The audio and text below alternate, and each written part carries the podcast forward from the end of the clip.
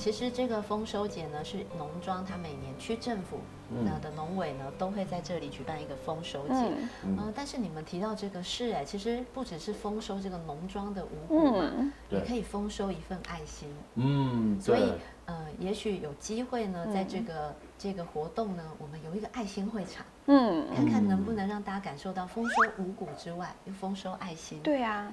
这样子的活动要内容要办些什么，可以让大家觉得来这地方，呃，能够理解到这些精神，然后又觉得很丰富，又觉得下次还想再来呢？嗯，我觉得一般的这种嘉年华的活动啊，肯定是要有很多的演出，哦然后很嗯多的互动，才会有家庭参与嘛。嗯我们可以带一些朋友们一起来把这个舞台丰富起来，你们觉得怎么样？哇，太好了，因为我们自从来了这个农庄开展这个门店之之后，其实对我来讲最大的困难就是像您这样子愿意带一些节目或是演出过来，因为我们之前接洽的话。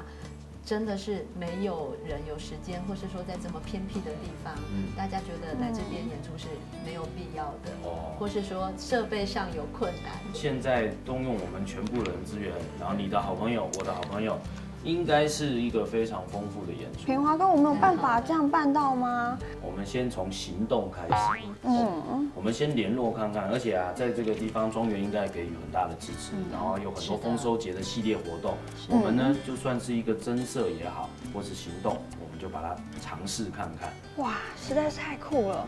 我们竟然在北京的海淀区办一场嘉年华会，办一场公益活动，哎，是啊，那我是不是应该要先跟孟章说这件事情啊？哦，你任务官要先沟通一下啊。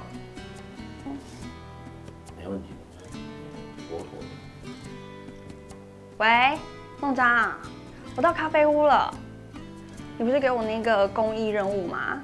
我跟你说，我们在这个七十二小时，我们要把公益任务做大。我们要办一个公益活动，然后我跟品华哥还有李老师都说我们要把这个活动变大。你不相信我们吗？他说他觉得不太可能哎、七十二小时太难了。来来来来，我讲了，没有，一定可以的啦。我们一定可以的啦！你相信我们，你为我们加油哦。嗯好，拜拜。